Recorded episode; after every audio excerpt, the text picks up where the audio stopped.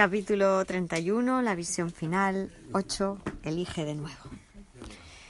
Bueno, pues la tentación del hijo es creerse un cuerpo pecador, un cuerpo con las limitaciones propias de un sistema de pensamiento basado en que nos hemos separado de lo ilimitado y nos hemos confinado en un cuerpo frágil, vulnerable y abocado a la muerte. Esta es la tentación. Pero ¿voy a querer seguir siendo un cuerpo? ¿O puedo elegir de nuevo? Elige de nuevo si quieres ocupar el lugar que te corresponde entre los salvadores del mundo o si prefieres quedarte en el infierno y mantener a tus hermanos allí. Porque ya hemos visto que lo que yo elijo para mí, lo elijo por todos. Solo tengo que negarme a elegir la debilidad que yo inventé que existía y acogerme al poder, a la fortaleza de Cristo.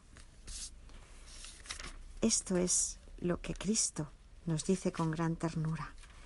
Hermano mío, elige de nuevo, y Él no dejará sin sanar ninguna fuente de dolor, ni dejará en tu mente ninguna imagen que pueda ocultar la verdad. Nos va a liberar de toda la miseria que creíamos habernos inventado. No nos dejemos engañar más. No tenemos por qué seguir estando afligidos y creyendo que somos débiles. Y cada vez que la tentación venga a rondarnos, podemos decir, soy tal como Dios me creó. Su hijo no puede sufrir y yo soy su hijo. Seguimos siendo tal como nuestro Padre nos ha creado, porque las ideas no abandonan su fuente. Y a cambio de esa imagen enfermiza, débil, sufriente, doliente, tenemos un milagro que ha venido a sanarnos.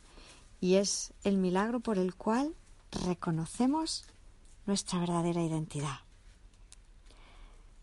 Nos dice Jesús, hermanos míos, en la salvación, no dejéis de oír mi voz ni de escuchar mis palabras. No os pido nada excepto vuestra propia liberación. Alegrémonos de poder caminar por el mundo y de tener tantas oportunidades de percibir nuevas situaciones donde el regalo de Dios se puede reconocer otra vez como nuestro. Ahora solo tenemos que querer elegir verlo todo de forma diferente. Allí donde habíamos hecho una elección incorrecta, ahí podemos elegir de nuevo amar, acoger, aceptar. Y así el mundo con nuestra elección queda liberado de lo que pensábamos que era. Y ahora decimos amén, pues Cristo ha venido a morar al lugar que en el sosiego de la eternidad tú estableciste para Él desde antes de los orígenes del tiempo. Y así caminamos juntos hacia nuestro verdadero hogar, porque ya estamos en casa, donde tú, Padre, quieres que estemos. Gracias.